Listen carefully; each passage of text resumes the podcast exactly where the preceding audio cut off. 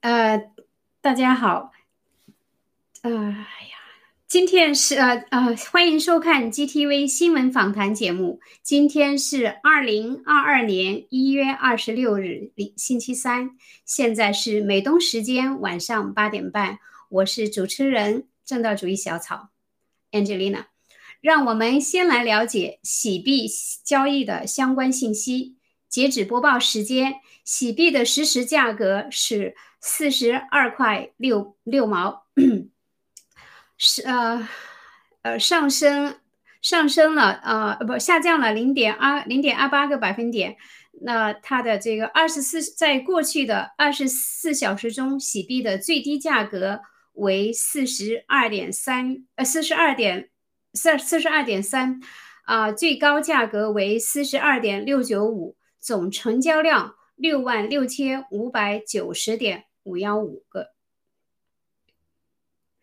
更多信息请关注喜马拉雅交易所的实时数据更新。接下来是今天的新闻播报。首先为您带来中共病毒疫苗的相关报道。彼得·麦卡洛博士致力于反强制疫苗呼吁。应立即停止接种中共病毒疫苗。一月二十四日，外媒报道，美国内科博士、心脏病及流行病学专家彼得·麦洛卡麦卡洛呼吁公众立即停止接种新疫新冠疫苗，并且警告那些打算去接种第三针的人，第三针将有致命危险的可能，因为。中共病毒疫苗在体内的寿命要长得多，其产生的刺突蛋白会在大脑、肺、心脏、骨髓、生殖器官长期聚集，身体需要很长时间才能清除这种危险的异物蛋白质。麦卡洛还警告说，不仅疫苗存在致命危险，美国各地医院。对感染中共病毒的住院患者，基本判处了死刑。医院根本无法提供有效的治疗，病人只能躺在床上等死。医院使用的一些药物，如瑞德西韦，则使肾脏和肝脏强烈恶化。美国某医学院近日发表的一页研究，一项研究也证实，接种新冠疫苗以后。心脏病风险显著增加，相较于未接种疫苗的患者，接种第一针后患上心脏病风险可能性高出三倍。接种第二针的患患患病风险更高，而接种疫苗以后进入重症监护室后的患者，几乎全部都会死亡。此外，日前于华盛顿举办的反强制疫苗集会上，有另一名女医生指出，过去六个月中，她利用了伊维菌素治愈了两千多名确诊患者。她强调，她持续给病患进行呼吸，并确保他们远离医院，因此他们被休斯敦卫理会暂停了行医资格。他强调，医疗自由已经被医院、保险公司、政府和大药厂劫持。人民应站出来争取医生尊重人民的知知情同意权，让人民可以依照自由意志决定将什么注射进自己的身体。Treated in the last six months over 2,000 patients with COVID. I have helped them. I have given them monoclonal antibodies. That, that dirty word that we all know. What is it? What's that word? Ivermectin. I have been giving them breathing treatments and I have been keeping people out of the hospital. And for that, Houston Methodist suspended my privileges. And they did it over Twitter. Medical freedom has been hijacked by hospitals, by insurance companies, by the government, and by big pharma. Doctors, now is the time to stand up and save our profession. Patients, ask yourselves, do you want doctors that respect your right to informed consent and your and do you want doctors that will respect your right to decide what gets injected into your body? Or do you want doctors that follow the dictates of third parties, like the government, like insurance companies, like hospitals. No way. Media censorship, the bullying of physicians like myself who question the narrative, and the unwillingness of hospitals, the CDC, to give us very important information about COVID has bred extreme mistrust amongst the public. And now is the time to stand up. People, stand up. Stand up for yourselves. Don't be bullied by these people. Don't let other people decide what goes in your body, and certainly don't let other people decide what goes in your children's bodies.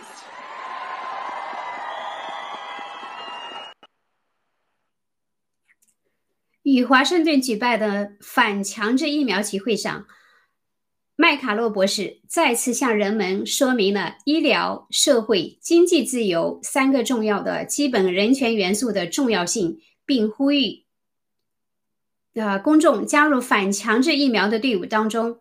他说道：“如果我们允许医疗自由被打破，所有的自由都会被打破。这是一个决定性时刻，请加入我们。” We have a circle of medical freedom.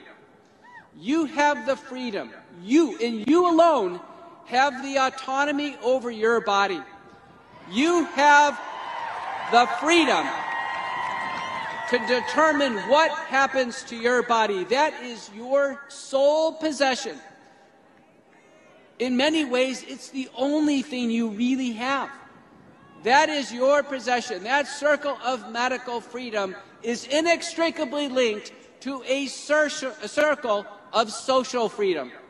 And that social freedom includes your family and your employment and your faith and involves your, um, uh, uh, your overall citizenry in any country that you reside, in any state that you reside.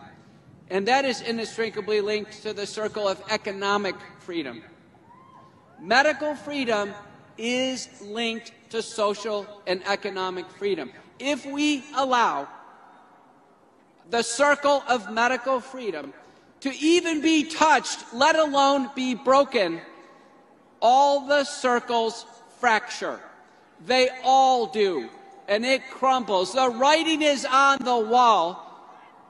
And the determination to preserve medical freedom is in your hands. It's in your personal hands. It can't be any more clear. This moment cannot be more decisive.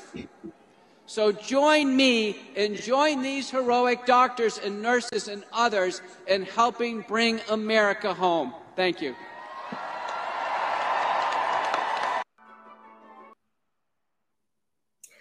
马里克博士吃美政府激励医院开出有毒治疗药物。上则一新闻提到了新冠疫苗， 而药物治疗方案也是另一个重要的议题。一月二十四日，外媒报道，保罗·马里克博士在听证会上揭露，美联邦政府鼓励医院使用瑞德西韦，该药被证实增加死亡率，而他被禁止使用廉价有效的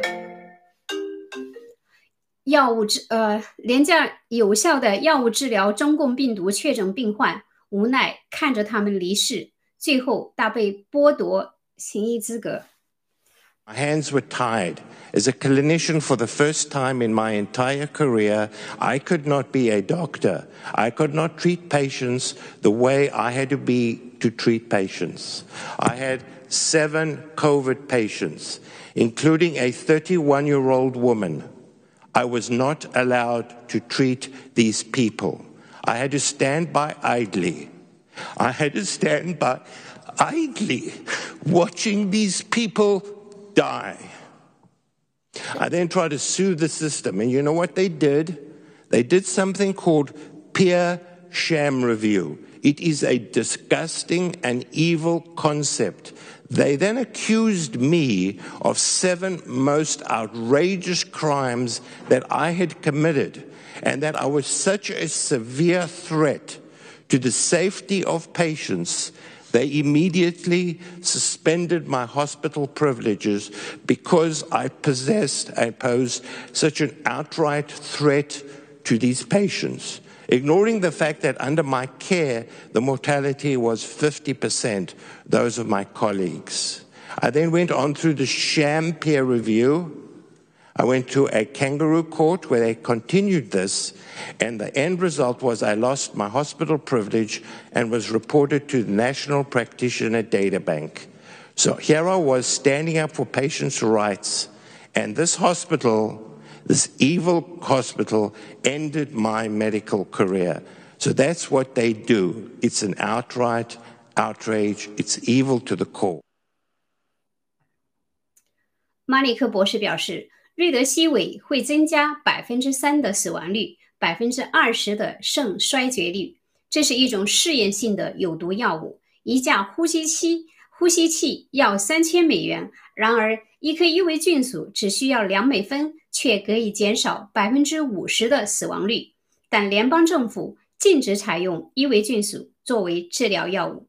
相反，如果医院给 ICU 病人用瑞德西韦，政府就给他整个住院费用的百分之二十作为奖励。马利克博士指出，医院正在成为杀人者的帮凶。他所在的医院不允许他使用行之有效且低廉的药物来治疗中共病毒病人。病人同时栽赃陷害，剥夺了他的行医资格。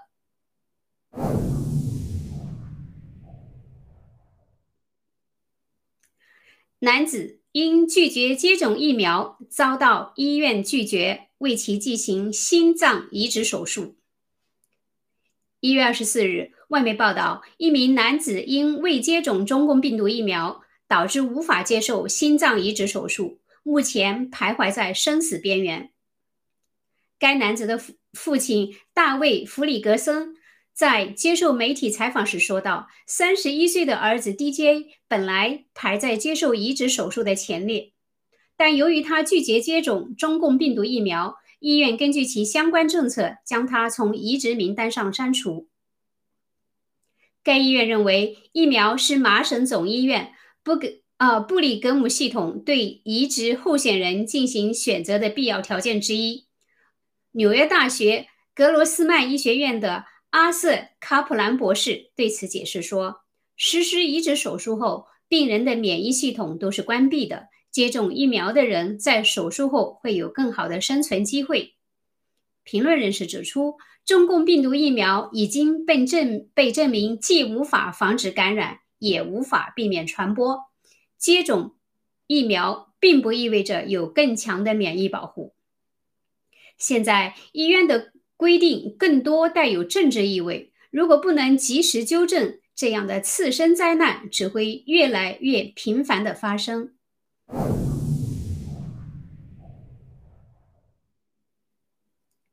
接下来为您报道中共病毒疫情的最新消息。美国纽约州最高法院法官裁决驳回纽约州强纽约州强制口罩令。一月二十四日，一位纽约州最高法院法官驳回了纽约州强制口罩令，裁定纽约州长和卫生部无权在未经州议会批准的情况下。颁布此类授权。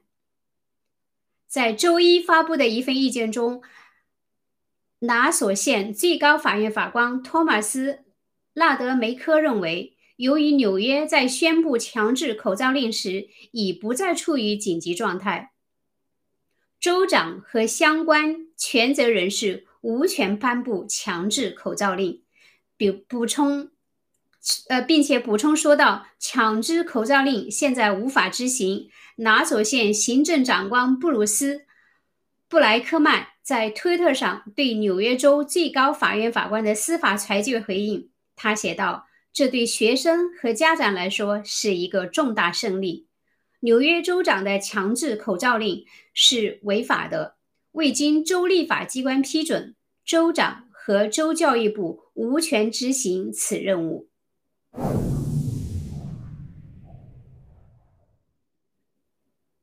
中共防疫政策朝令夕改，人民因此受苦。北京时间一月二十四日，中共中共国家发改委等十四部门颁布防疫新规，除一直以来的红码、黄码、绿码之外，又新增了绿码加星号的模式。而凡是健康码出现带星号的居民，都会被强制隔离十四天，或者被勒令原路返回。中共临时颁布的防疫新规违背了两周前对人民的承诺。中共曾承诺不会利用健康码限制人民出行，因此中共的防御措施受到了百姓的质疑。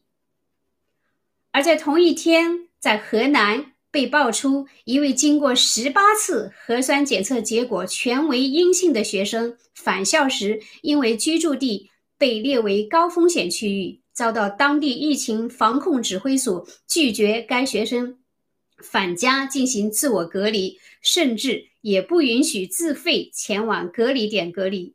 因此，这位学生和他的母亲被迫在雪地里苦等了一夜。受媒体采访时，该母亲表示。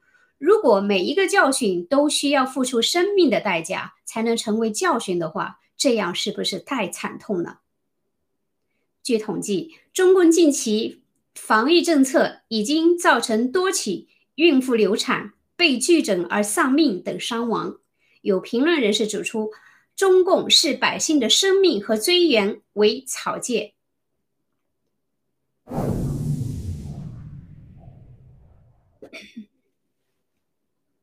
随着中共病毒疫情持续延烧，局势动荡不安，美国与中共的互动成为国际焦点。美国通知北京，即日起授权撤离驻北京大使馆。一月二十五日，新中国联邦发起人郭文贵先生于 GTV 紧急大直播。他代表新中国联邦以及所有中国人，感谢以拜登总统和亲为首的某美国政府。直播中，郭文贵先生透露，拜登总统和布林肯国务卿刚刚做出重大决定，并且美国政府已经正式通知北京政府，授权即日起撤离美利坚共和国驻北京大使馆。美国政府这一决定的意义，对于中共国的外交关系有重大影响。美国驻北京大使馆对中共稳定政权有关键性的意义。数十个数十个国家驻北京大使馆，除地理上临近北京驻北京大使馆外，于外交关系上更依靠着美国大使馆。美国政府决定授权撤离驻北京大使馆，将影响其他国家与中共的外交关系。回顾历史，美国政府决定对伊拉克发起军事行动之前，同样采取撤离美国驻伊拉克大使馆的措施。本次美国正式授权撤离驻北京大使馆的决定，可能是国际局势动荡的信号。喜马拉雅铁血组评论道：“美国政府撤离驻北京大使馆，意味着中共国。”共产党政权的覆灭倒计时已经开始。对于美国授权撤离驻北京大使馆，中共外交部发言人赵立坚回应称：“中国目前无疑是世界上最安全的国家，从最安全的地方撤出只会极大增加美方人员感染的风险。美方的决策逻辑令人费解，难以自圆其说。”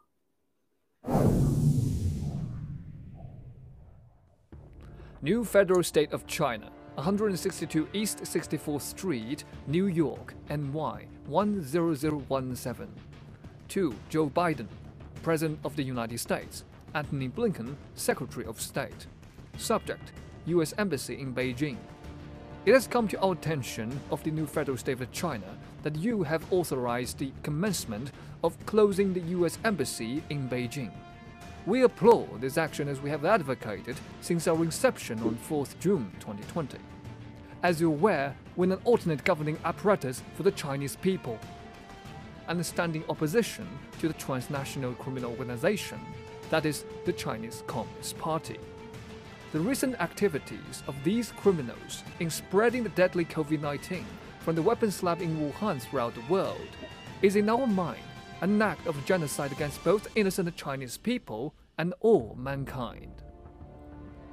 The recent lies and misrepresentations about the spread of Omicron before the Olympic Games make Beijing dangerous for all people, and most surely your embassy staff. We appreciate and support your action in highlighting the dangers of this regime through the action of closing the embassy we support the next step of pulling recognition of the CCP as the legitimate government of China and the Chinese people. With great respect, Mr. Miles Guo, founder, New Federal State of China. 新中国联邦致美国政府感谢信，否支持否认中共合法性。 一月二十五日，新中国联邦爆料革命发起人郭维贵先生代表新中国联邦正式签署致美国政府感谢信，对拜登总统和布林肯国务卿作出关闭美国驻北京大使馆的决定表示感谢。在新中国联邦官方文件中强调，中国共产党是跨国犯罪组织，中共犯罪分子从武汉实验室。释放致命中共病毒是对无辜的中国人民和全人类的种族灭绝行为。新中国联邦自2020年6月4日正式成立以来，立于中国人民的替代管理机构地位，并且持续倡导和推动美国关注关闭驻美国大使馆。最后。文件中赞赏和支持美国通过关闭大使馆的行动来强调中共政权的危险。新中国联邦支持进一步否认中共是中国和中国人民的合法政府。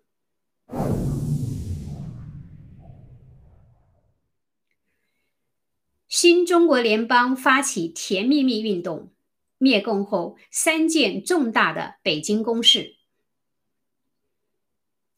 新中国联邦将在未来的六周联合各界有志人士，在北京二环内发起“甜蜜蜜”运动，打开灭共的第三道大门。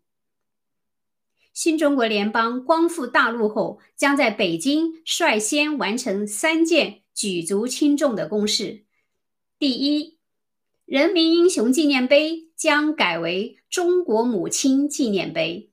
把无数杨改兰的故事刻上去并流传，以悼念被共产党迫害的中国母亲和纪念中国母亲的悲惨境遇和抗争精神。第二，毛泽东纪念堂改名十亿冤魂纪念堂，清理毛泽东水晶棺，并刻上因中共政治迫害、屠杀而丧命的六四学生运。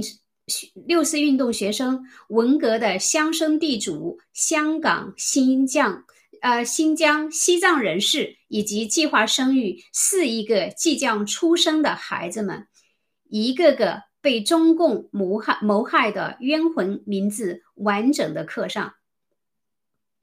第三，盘古大厦龙头被假无神论者中共在北京冬奥会开幕前换成包头后。龙头将在未来最好的时机、最好的方式恢复，并完善尚未完工的龙发和龙珠。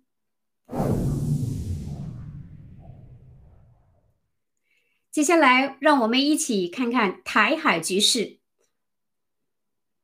爆料革命最早揭露中俄双头鹰运动。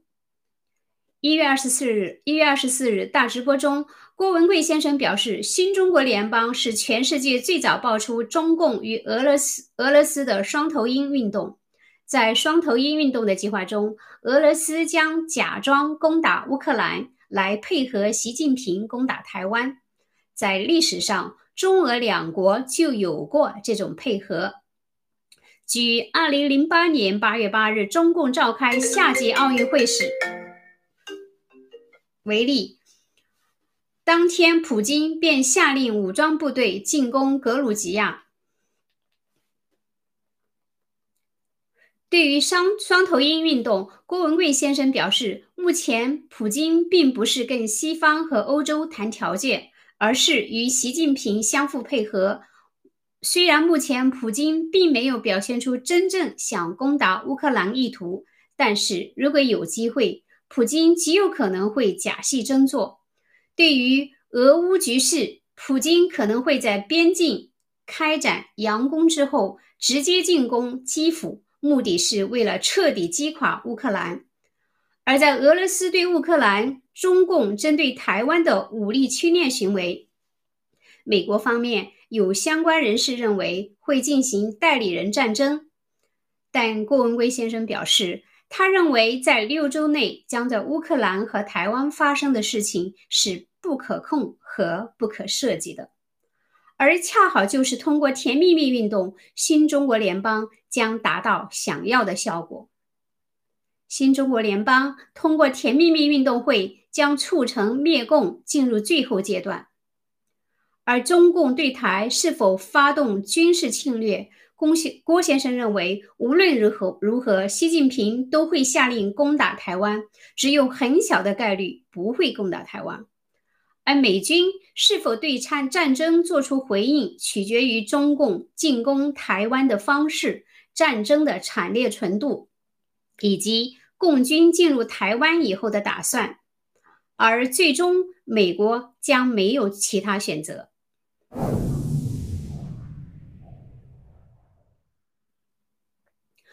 欧洲议会委员会呼吁深化与台湾合作，对抗中共假信息。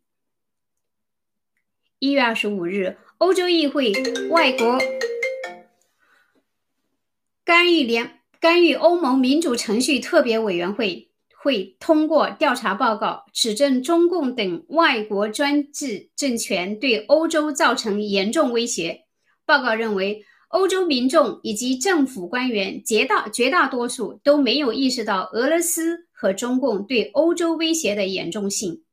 欧盟国家由于防御警觉不足，使关键基础设施易受到恶意破坏以及网络攻击。一些很知名的前政治人物受聘为这些恶意国家在公共媒体做宣传。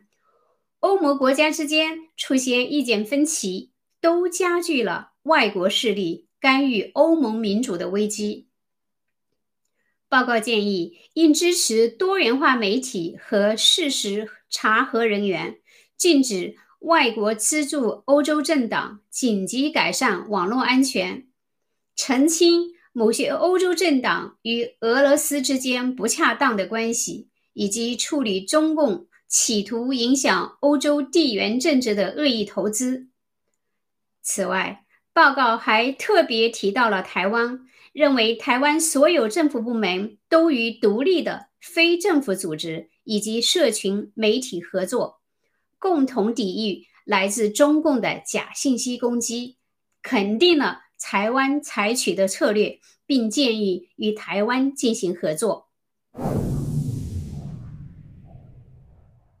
最后，继续为您带来啊，揭露 HBO 精心编制的谎言与真相。呃，第三部分。回到上期问，上期问题，作为一名外国记者。为什么伊莎贝尔·杨能够在其他媒体都被禁止的情况下，独家获得深入中共侵犯人权的重灾区新疆进行报道的特权？伊莎贝尔·杨的真实身份到底是什么？马上带您看到。In this episode, we provide you with information to answer this question. Why was Isabel, a foreign journalist, given a special privilege to report on Xinjiang in her 2019 Vice documentary, Why Others Were Banned? We divided our answer into four parts. Part 2 Undercover or Not.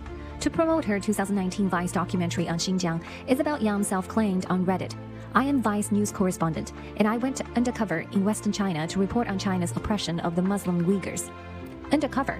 Hmm, Isabel explained on Reddit that, quote, because the Chinese government has made it incredibly difficult to report from this highly secretive state, so we snuck in as tourists and filmed undercover, quote, sounds like she is a superwoman that can somehow mysteriously evade the most advanced and sophisticated surveillance system on Earth. Don't forget, she was a foreigner, and media personnel once appeared on national television. Let's take a look at the real experience of other journalists. Committee to Protect Journalists, CPJ, published an online article in March 2019 titled, How Many Journalists Are Jailed in China? Censorship Means We Don't Know. The author reported that 45 contributors and reporters at Bitter Winter, a religious and human rights news website, were arrested, detained, and interrogated for exposing details about Xinjiang's secret camps in 2018. Bitter Winter started its application in May 2018, and by August, it was already targeted by the CCP as a foreign hostile website, just for speaking the truth about thousands of people that the CCP regime incarcerates, indoctrinates, tortures, and even kills only because they are believers or ethnic minorities the CCP has retaliated by launching repeated attempts to hack the website and by targeting reporters and contributors, accusing them of espionage and subversion. At least 45 contributors were arrested and interrogated. The reporter who filmed a secret camp in Xinjiang disappeared after the arrest. February 27, 2020, Reporters Without Borders article stated, according to NGO Uyghur Human Rights Project, at least 58 journalists editors, and publishers from Xinjiang have been detained in China, including website administrator Galmira Ayman and Vaclav Hava Prize and Sakharov Prize laureate Ian Toti, both sentenced to life in prison for separatism. Even the BBC reporter John Sudworth said in early 2021 he had to quit China for Taiwan after a full on propaganda attack from the authorities due to his reporting on Xinjiang rights abuses and the coronavirus pandemic. So, how do journalists report on Xinjiang? Here is an example. On August 18, 2021, Voice of America VOA reported that after Beijing denied her visa renewal in 2018, Megha Rajagopala started analyzing satellite imagery to search for evidence of mass prison and internment camps during her coverage of Uyghurs in Xinjiang. Her efforts earned her and her team a Pulitzer Prize this year. The article published by the Washington Post on December 31, 2021, reviewed that the CCP has been monitoring Western social media platforms using big data and artificial intelligence to equip the communist government agencies, military, and police with information on foreign targets, including foreign politicians, journalists, and academics and to establish a network of warning system designed to sound real-time alarms for trends that undermine Beijing's interests. Not sure how did Isabel come up with such a dumb idea of pretending to be a tourist? Or did she think that everyone else is stupid enough to believe her?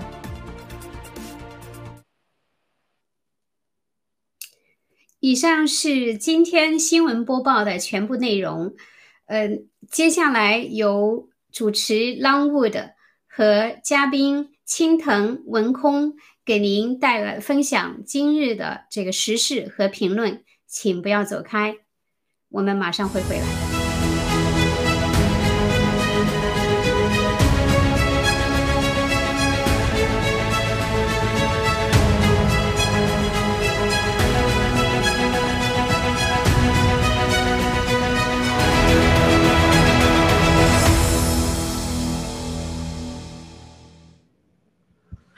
呃，观众朋友们，大家早上好，中午好，晚上好啊！首先非常感谢安吉丽娜，然后刚刚看了一下我手机，真的没有静音，我赶快静音了，谢谢大家的包涵。然后今天又来到我们三个男士的一个访谈节目，然后我百分之百相信那个七哥肯定不会看，因为没有女战友嘛，所以说我们。我们 回到我们那个 节目吧，然后先请我们的嘉宾跟大家打声招呼，然后今天来请文空来吧，要不别人说我走后门啊，师兄的师兄放在后面吧，文空您先给大家打声招呼，谢谢。好，谢谢我们的老五的先生哈，感谢今天我们能做客这个 GTV 新闻访谈节目，然后那个呃我们也是我的老搭档，然后青藤先生，所以今天很高兴跟大家又聚在这里，谢谢。青藤，您，嗯，话筒没开，不要激动。这这个把我放到最后说话，我就不愿意说了，是吧？没有啊，今天非常开心啊，跟我的老搭档一块儿这个又上节目。其实，呃，你你倒不不用在乎把我放在哪个位置上，因为我跟文空随便放在哪个位置上都是一样的。你要把我放到最后，会有人说你偏向我，让老让我压轴，你知道吗？好的，非常感谢，好，谢谢。好的，谢谢。顺口难那今天我们回到我们的主题吧，啊，麻烦导播放一下我们话题一的第一个视频，谢谢。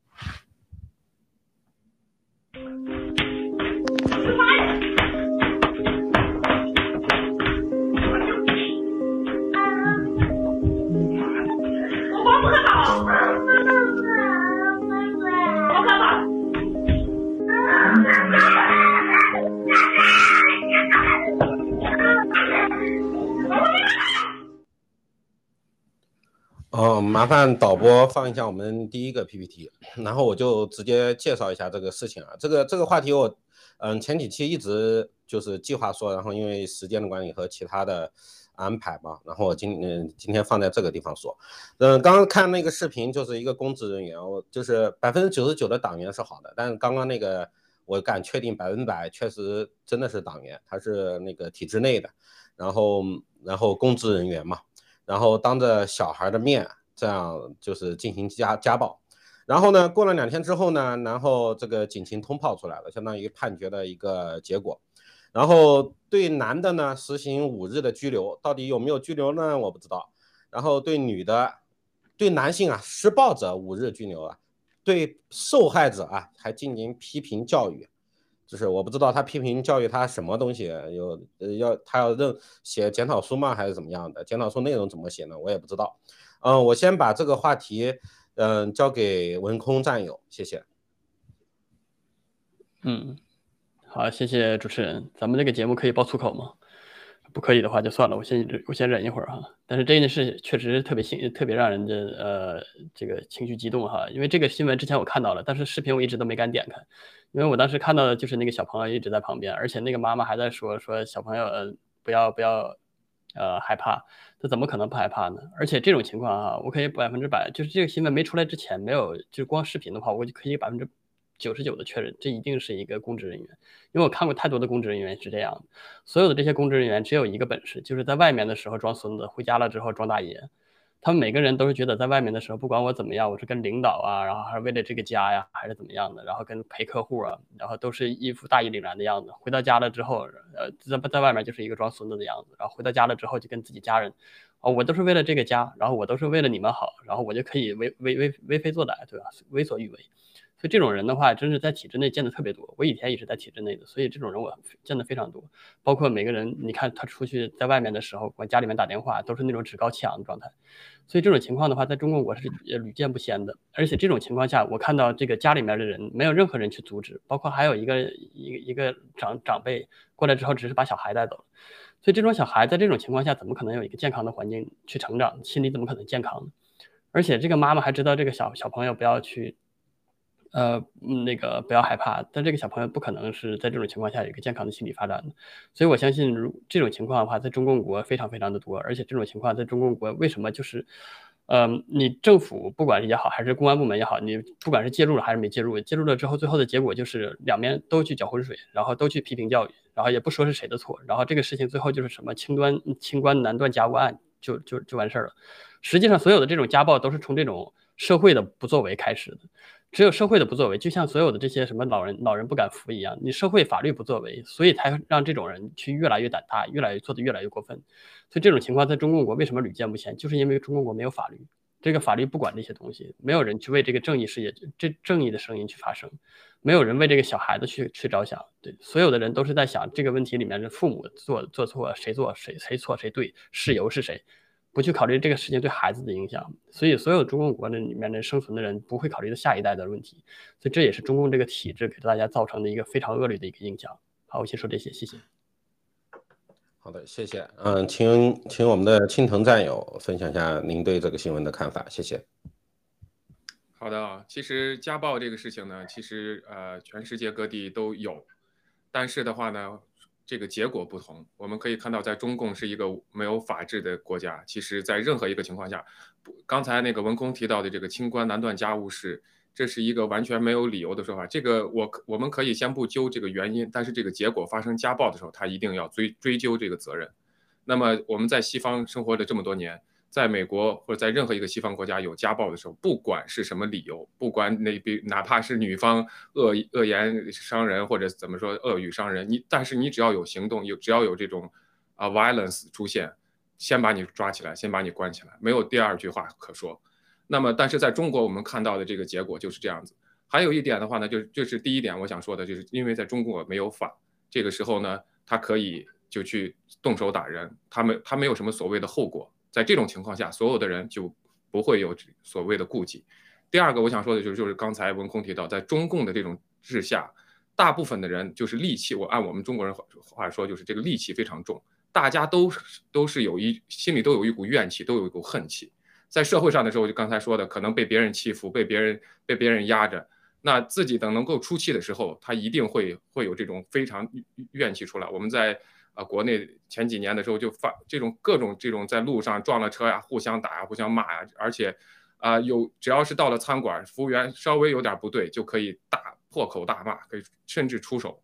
那在家里更是这样，因为他觉得对方是欠自己的。我我在外头，我不管是赚了钱，我回来我就我就可以是这个老大，我是老大，我在这个呃这个国家也这个中共之下也是这样，他是靠这种武力，靠这种暴力。来让你屈服，来让你服从他，所以这种这种毒其实是深深的种在每一个中国人的身上的。其实我我我不能说我一点都没有，其实我在刚开始的时候，我们也是有这样子。刚才那个视频里头提那个家长，我估计可能是南方的南方的这个呃这个母亲。那么一般的这中国的这个呃有句老话说，这个媳妇儿熬成婆嘛。那么这个很多的这个。女的过去之后也会认为自己的儿媳妇儿要是不听话的话，儿子是有权利是打的。所以这种毒它是深深的植入在中国这个中国人的心里的一代接一代。因为在中国的这种之下，真的是靠这种武力来让人们屈服。中国老百姓也习惯了一种屈服，那么这个时候自己就会用这种武力去让别人屈服，在自自己的面前屈服。这个是真正的是也是非常，啊，让我们悲伤的一件事情。我们希望将来将来的新中国联邦，我们。会有这样的一个教育，纠正所有的人，人和人之间是平等的，武力是完全不能够解决任何问题。好的，谢谢。好的，谢谢心疼啊，谢谢文空。嗯，我就举一个最直接的一个对比吧，强对比。你比方说你在美国啊，你比方说你今天没有吃青蒿素，呃，让您的对象没有舒服，他就可以告你强奸的，而且是真的会给你抓住的。这个虽然说我是开玩笑在说，但青藤知道我说的是真的。就是，就算结婚了，但是是可以告你强奸的。就是这从体制上来说，大家就是两位战友都说的很很明确了。我就从另一个角度来说啊，大家知道发生这样的事儿是不能离婚的。就是刚刚的家暴，就原来家暴可以离婚，刚出来的新法律就发生家暴是不能离婚的，怀孕了也是不能离婚的。就是现在基本上就是普通的老百姓都成军婚了。就是说军婚什么意思？就是说所有男的说了算，我给你打死可能都不违法。我就是说夸张一点啊，就只要给你打的住院，怎么还有一口气，绝对没事儿，都属于婚内的，然后找居委会的跟你协调一下，这事儿就算过去了，这是真实发生的。然后就是所有的这一切对女性是极其不利的。然后大家要知道，后面还有灾难，就是可能就是粮食啊等等都会出现问题。不知道，就像这样的老公的话，就是而且就是说整个体制这样的这样的老这样的男的占的比例是很高的。你你他卖老婆卖女儿，他是我个人觉得是真的做得出来的。我不想就是搞男女对立啊，但是在中国现在这个这个环境下，客观的来讲，我就是说，如果就是说听得到这个节目的，就是双方不是战友的话，真的慎重，真的慎重。可以说我。等个一年，甚至说我保持关系等个一年怎么样的？因为结了婚对女性太弱势了，女性真的太弱势了，就是相当于就就刚刚大家看到这个判决，拘留五日啊，他是因为上了热搜才拘了拘留五日，大家要知道，没有上热搜，这个新闻没有上热搜，他我这个五日我非常相信他不会连五日都不会拘留的，所以说你就是没有公公平和这些所在的，所以说。我是觉得马上灾难都要来了，我不知道后面会发生啥，但是，嗯，大家做人生决定的时候，特别在这个灾难时间就要来的时候，一定慎重。具体的我就不多说了。啊，那我们就今天就回到我们爆料革命的就是关注的点，麻烦导播放一下，嗯，第二个话题的 PPT。然后我们知道七哥就是在昨天颁布了，就是我们就是全球第一个，就是公布啊，这不叫爆料了。就是全球最大的事情，但是我们七个，我们新中国联邦，我们爆料革命第一个对外宣布，然后后面各种媒体过了两个小时，然后那个环球日报，然后就报报了，然后大家相信这个流程，就这个过程大家都知道，所以说今天我们来关注一下，就是国内怎么样反应的啊？国内首先那个环球时报反应之后，然后国内现在疯传这个这个新闻，说 Burn 就是这谢尔曼常务为一个新任驻华大使大使。伯恩斯就叫英文叫 Burns，然后举举行宣誓就职仪式，然后我我也看到这个新闻，然后我就在研究一下，我说他们从哪来的？然后我看了 Twitter 里面有一个没有认证的人，然后说他是他的本人，然后已经宣誓成功。麻烦导播放一下第二页。然后我找找找的话，然后战友也发了，然后我找到这个他这个来源了，是去年十二月的新闻，就是说。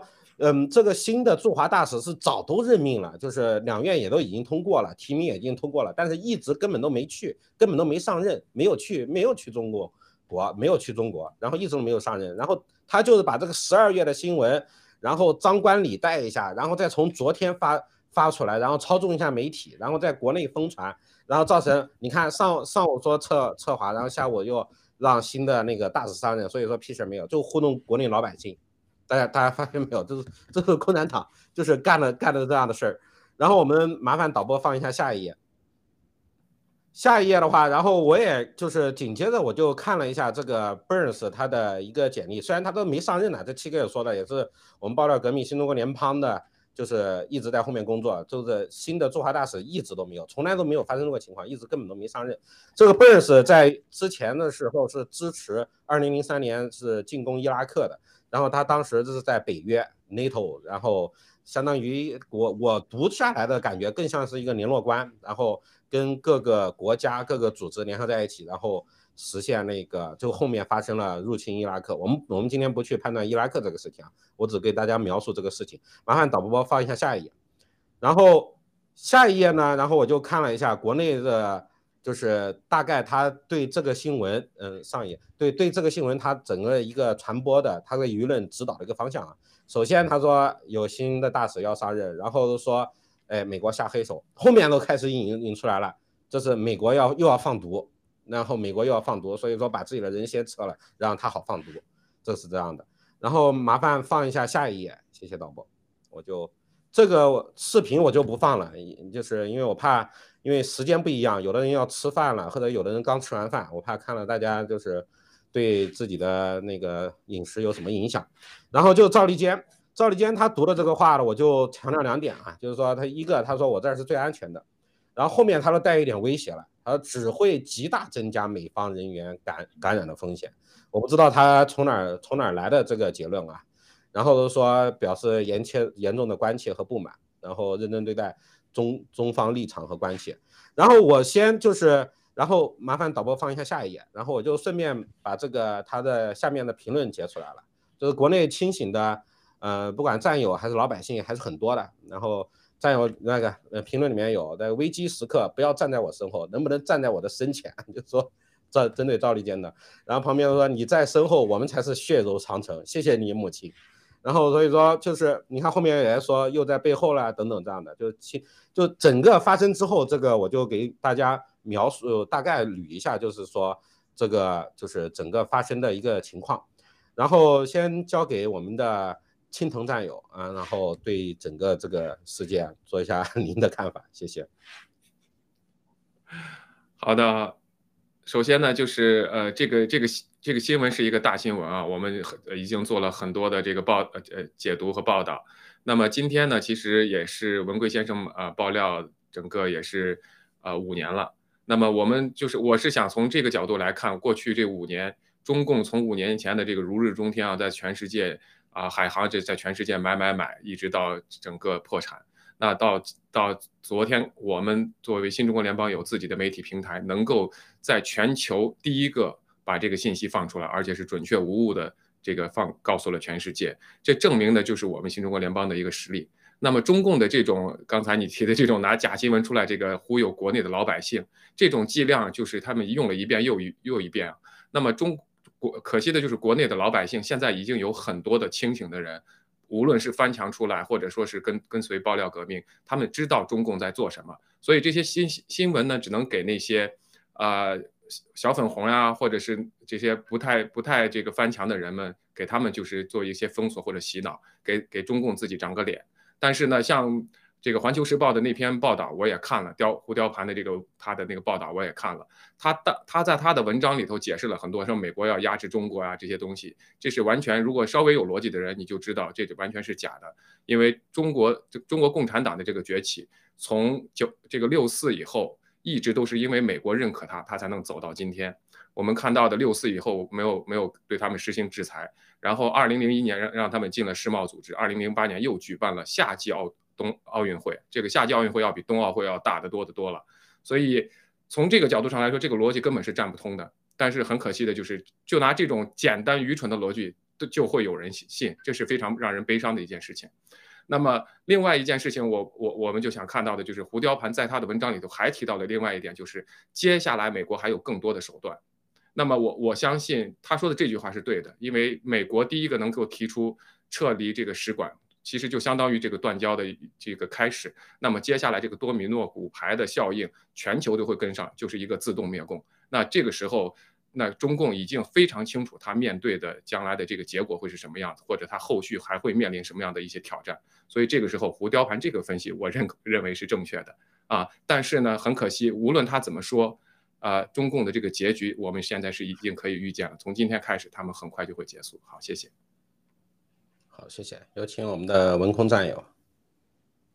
嗯，好的，谢谢老五。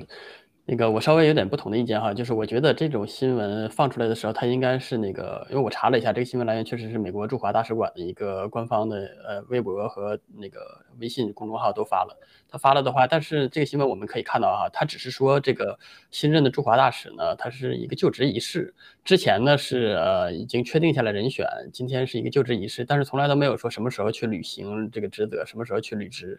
所以说，而且这个时候就是又配合了前面我们爆料了说那个美国要撤销这个驻北京那个大使馆，那这样的话，这个大使可以不去北京，对吧？对，大使馆的人员都撤了的话，他可以一直在这拖着不去。那这样的话，就让我想到七哥在那个昨天的那个。呃，这个盖特里面给我们大家讲到说，现在美国就是还会跟共产党还会这种来来回回，一会儿和一会儿好，然后一会儿缓解了，然后一会儿又又严重了，这样来来回回好几次。他说这个是一个要价的一个过程，是不断的，就是说白了就像耗子那个猫抓老鼠一样，现在是一个抓住了之后在这玩的一个过程。就现在只要是确之前是美国确确定目标，确定谁是这只耗子，现在确定了这只耗子之后要怎么把这只耗子弄死，他要怎么玩它。所以这个反反复复的过程当中呢，肯定会给共产党一些啊，这个不管你是呃甜头也好啊，还是一些感觉松垮的一些呃松动的一些迹象也好啊，让你共产党能够跟他谈。因为你如果要把他逼急了的话，逼到死路的话是没有任何意义的，只能是最后的结果，也就是呃双方撕破脸，然后速战速决，这样就就拉倒了。但是如果在这个政治嘛，政治在这个过程当中的时候，会放出各种条件啊，然后会一点一点的释放啊，然后让这个尽尽可能最大的利益化呀，所以这都是一个政治的一个手段。所以我相信这是一个就是对 CCP 玩弄的一个过程吧。所以我相信这个未来的话，应该呃这个新任大使也不会去这边，所以共产党还会因为这个是新闻给自己更制造更多的金呐往脸上贴，所以。所以这是我的一个看法。另外一个我想说的就是啊，呃，美国呃这件事情出来之后，赵立坚的新闻里面说啊，这个事情不合逻辑，然后解释不通。我我翻看了一下那个历史哈，就前两天的时候，就是美国这个暂停了四十四个从中国航空公司，然后从美国飞往中国的这个航班，赵立坚就说，呃，这个事情不合理。然后呢，上一次我记得我们去年的时候，这个美国把呃休斯敦那个总领事馆强制关闭的时候，然后也说不合理，然后说这个事情就是完全由美方负责，然后那个出现任何结果都是你们的事儿，那意思就是都赖你，都赖你，都赖你哈，那个撒娇的一个过程。然后今年呢，又说这个疫情为由撤离大使馆也是不合理，然后好多那个。国内的新闻下面的评论也是说啊，这个不合常理，这个不合常理，那个不合常理。其实我想说一下，就是你们如果要是按这个中共这个新闻看的话，有几条外国的这个真正的发达的资本主义民主国家的话，他的他的做法是合理的呢？有没有发现这个问题？他所有的做法对中国来说都是不合理的，而所有对对于合理的那那些都有什么呢？呃，伊朗，呃，朝鲜，对吧？古巴。然后委内瑞拉这样的国家，他们做的都是合理的，然后都是特别的合合道理的，所以这就可以看到，你这个问题不是在于这个谁合理谁不合理的问题，而是在于谁把这个资讯告诉你，给你铺了这个底儿，让你在这个基础上去去想问题，才能让你觉得它不合理，对吧？如果你要是按一个正常人的逻辑思维的话，就像我们爆料革命能得得到一个最新的消息、最最全面的消息，这样的话，我们看所有的事情是有逻辑的，所有东西东西都是可以解释的，而且都是合理合法的。那你中国国的人就是因为看不到这些东西，所以他感觉这些东西都是不合理、不合法的。这就是为什么国内的人在下面评论都是这个不合理、那个不合理。而且我还想说，就是上一次这个休斯顿大使馆被撤离的时候，呃，不被关闭、强制关闭的时候，中共国特别强硬的做了一个对等的一个政策，就是把那个成都的领事馆关闭了。然后呢，现在这样的话，这个中共是不是要做一个对等的一个选择？这个美国已经把这个驻中共北京的大使馆给撤离了。那这样的话，中共是不是要点脸啊？也把自己在那华盛顿的大使馆撤离啊？这个秦刚战羊到底是何去何从啊？我们真拭目以待哈。谢谢。好了，谢谢文空。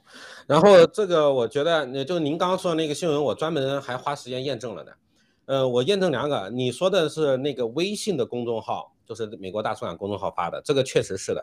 但是然后美国的这个 Twitter 也发了，但是那个 Twitter 是没有蓝标，没有官方验证的。然后同时我又去搜了，没有在美国的，就是任何其他，因为它就职仪式不管怎么样，它属于一个官方的一个活动。然后其他的媒体我没有收到相关的新闻，具具体是真是假，我确实验证不了。但是这是我就是观察到的这则新闻的一个情况。然后我觉得就是说，大家到今天的话，这总共才过去有二十四小时，不到两天时间，不到四十八小时，可能也就三四个小时，从七哥宣布到现在，昨天中午宣布的嘛。当然忽略了一个有一个事实，最大的事实前提是啥？这个地球上最大的事儿，七哥宣布的，到现在为止，美国官方没有宣布。到到现在此时此刻，反正上节目之前我没看到相关的新闻，没有官方宣布啊。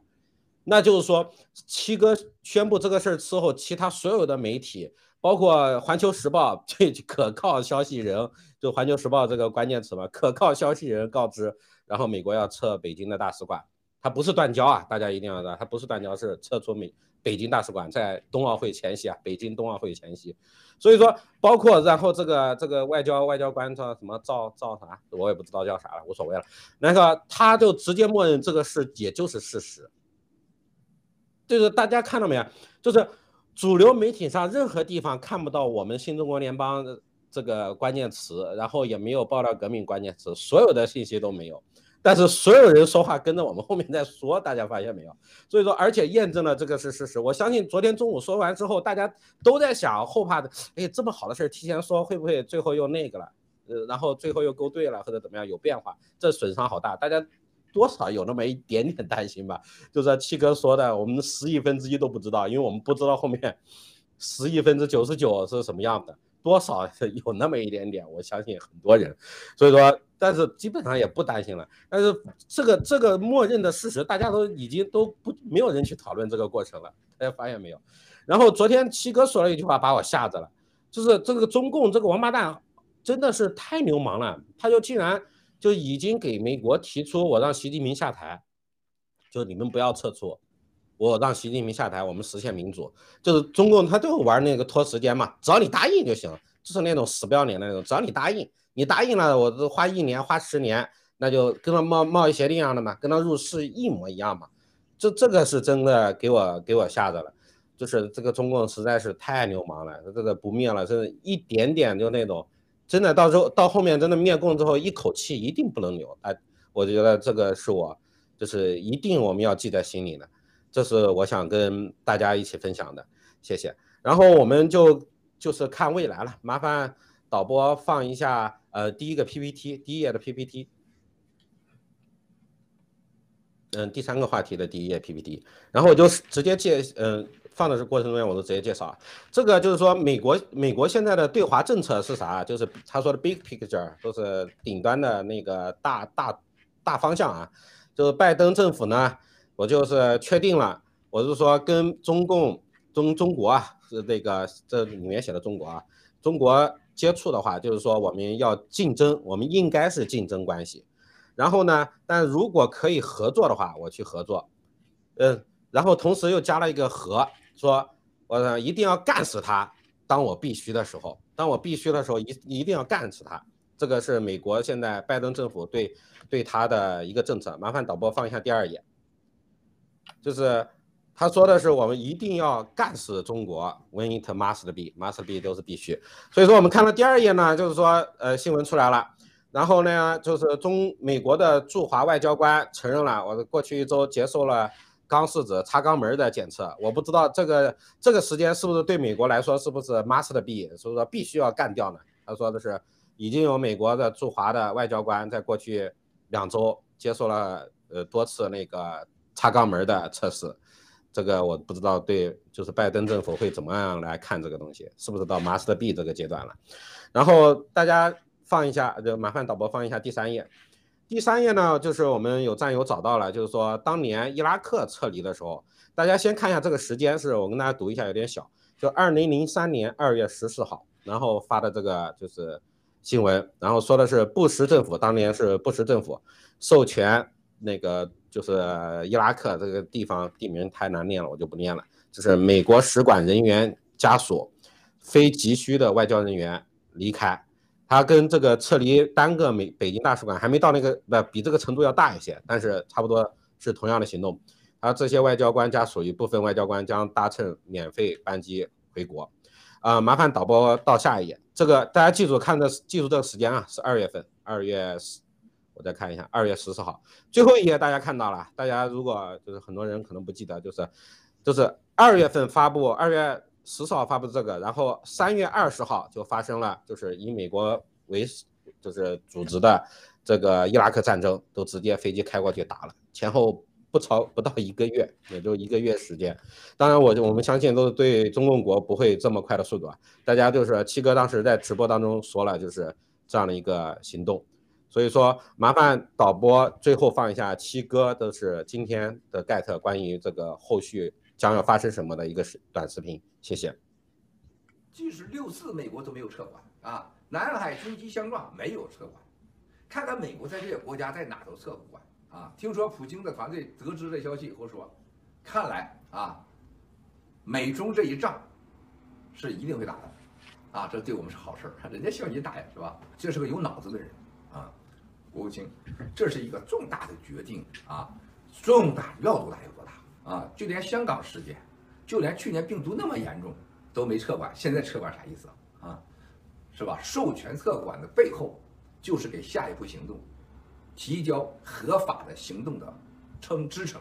从昨天我们直播之后，大使馆区有四十几个国家闹了，啊，不允许对我们进行任何所谓的。啊，现在病毒检测呀、隔离呀，你要动我们全测，有二十个国家左右吧。到我直播前大概二十个，啊，我吃东西的时候十七个，喝果汁的时候，我上来直播已经快二十个了。说我们要准备撤离，撤离也不打算回来了，咋弄了？咋弄的，兄弟姐妹们啊？这雪崩啊，多米诺骨牌。Here we go。好了，谢谢我们战友做的这个视频，做的很好。就是我先请那个文空战友，您笑的最开心，您先跟大家分享一下，谢谢。我看那个刚才那个多米诺骨牌真是特别形象哈，就一颗小小，最后碰到那么大一块儿。呃，其实战友们有很多人担心哈，说怕美国这个反反复复啊，或者是又勾兑啊，或者怎么样。其实在这个过程当中的话，在我们的直观感觉里面肯定是会有的，因为他要我我打个比方哈，比如说现在这个大使说新任的一个大使有呃有了有了之后，然后上不上任呢？什么时候上任呢？我们美国美国说了算啊！我我觉得现在疫情不好，我现在可以不去啊。那你着中共着急吗？着急的话，咱们谈谈条件呗。谈谈条件的话，什么时候去啊？去去的话，然后好，那我去了。比如说，可能让我们一那个尽快吧，一个月之内能来，然后我们出个出个价钱。那好，来了，来了之后过两天，哎呀，你这不行，我这待不了，我得走。那你要走的话，你要不要留啊？要留的话，你还得怎么样？去去去勾兑一下，或者是去服个软或者怎么样？对吧？然后，总之啊，就在这里面就可以做很多事情，就是可以反反复复的做很多事情。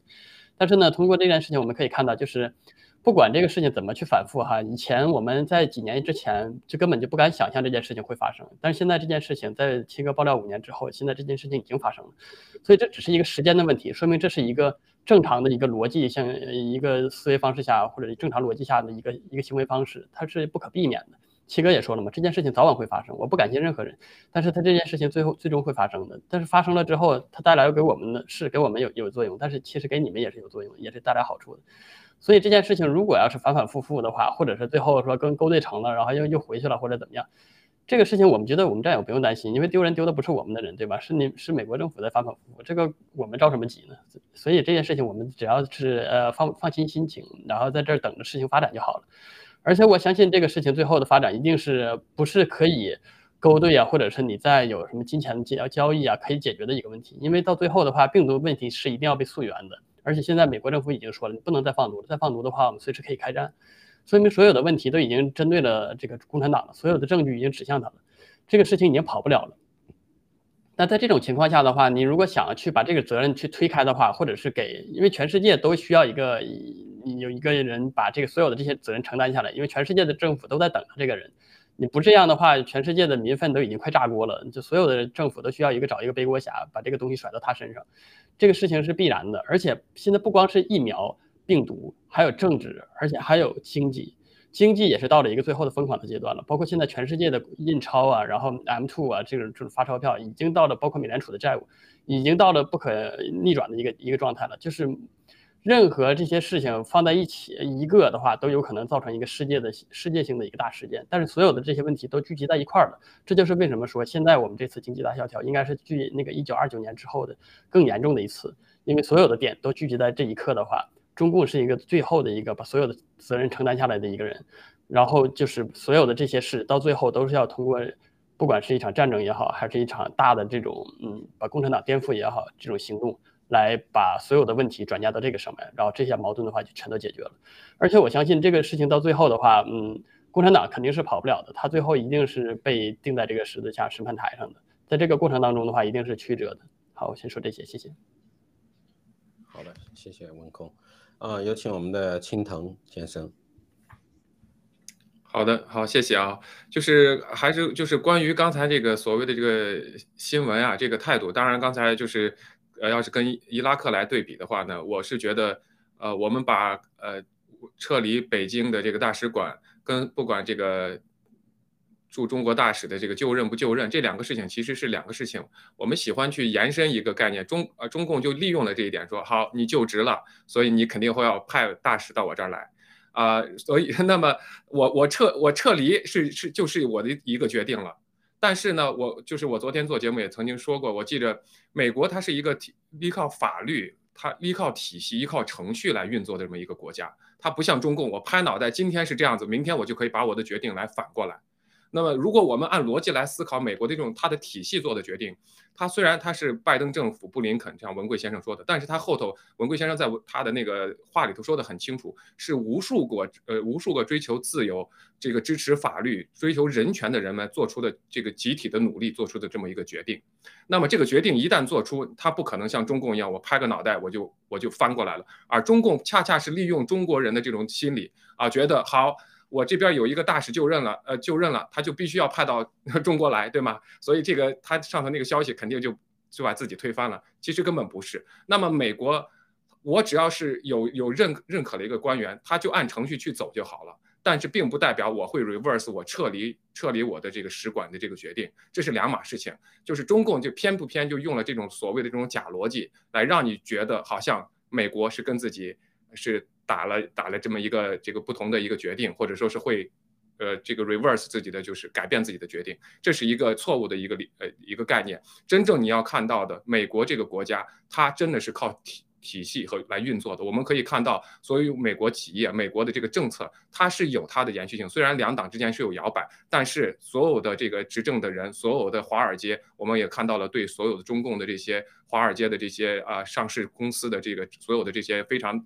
啊，制裁包括让三大电信公司直接这个退市，所以所有的这些政策它不是一天形成的，它也不是一个人像拜登拍了脑袋我就可以决定的，而且它是一个民意，它是一个所有的力量推动的结果。那这个力量之中，我们看到的就是有我们新中国联邦的影子。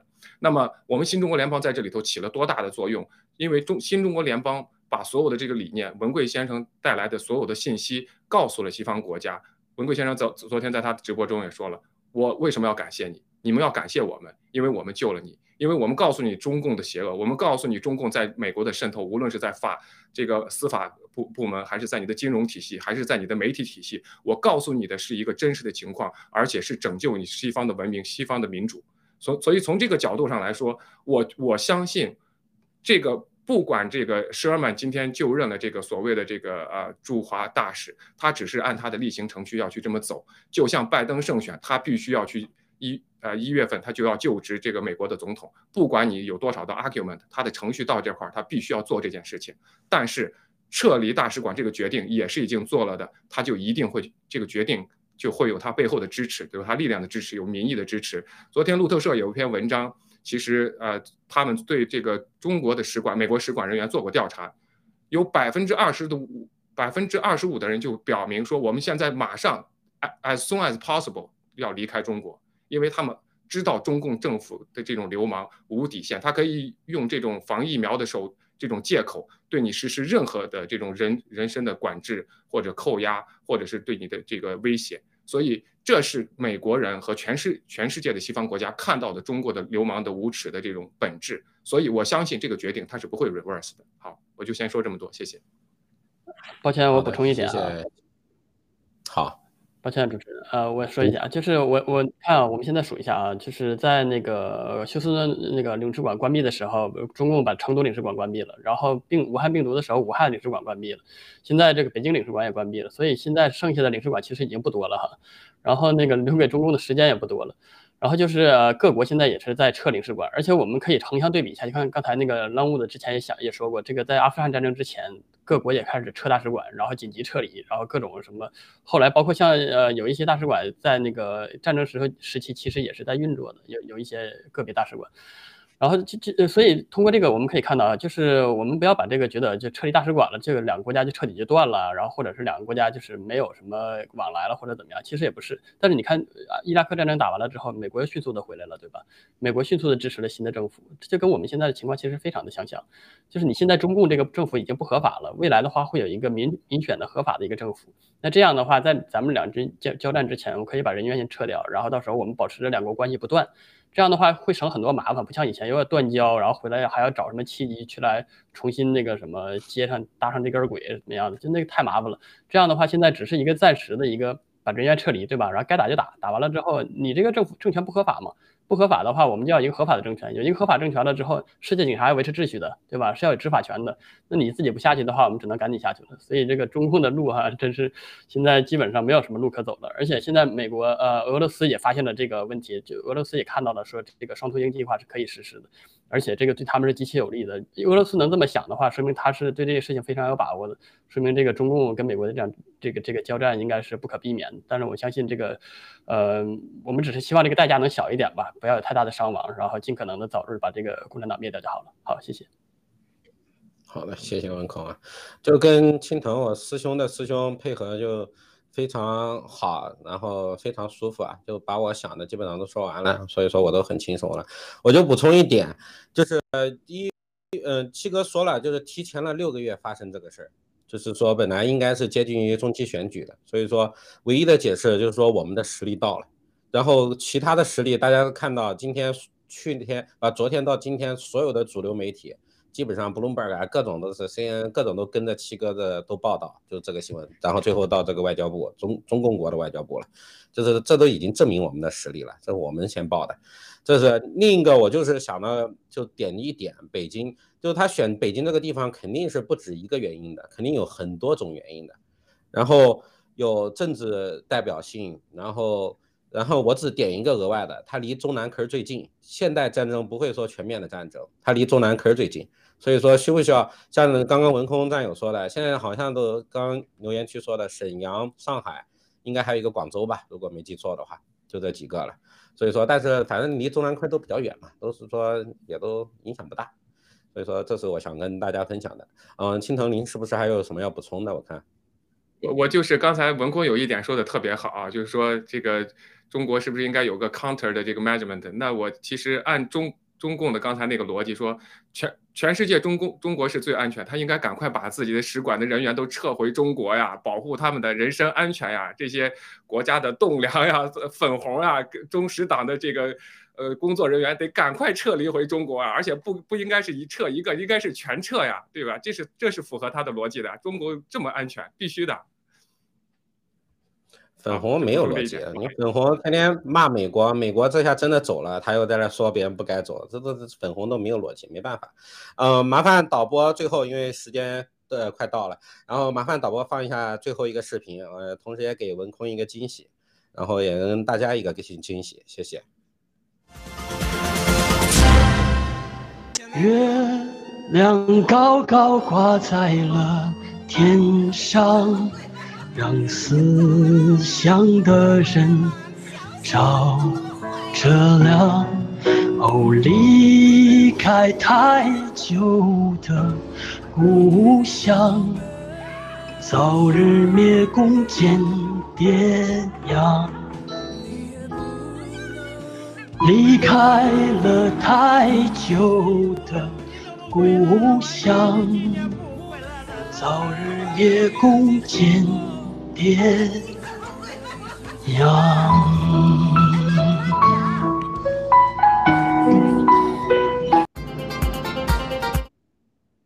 好的，我就今天专制一把，我就不让两个嘉宾来评论了，我就是大家感受一下。只要你是个人有感觉，不管不管您的父母在国外还是在国内，现在是不是已经走了，或者说还在，就只要共产党还在。你不知道你的父母下一秒、下一分钟他还在不在？我所以说我们就是也不要伤感了，我们就是说更多力量，唯一的解决方法大家都知道，干掉他们就行了，这是唯一的预防方案。所以说吃再多伊维菌素啥的，最终的预预防方案还是干掉中国中国共产党。所以说这是我想跟大家分享的。嗯，今天呃新闻访谈就到这里，嗯，欢迎大家的收看，再见。好，好的，谢谢，再见。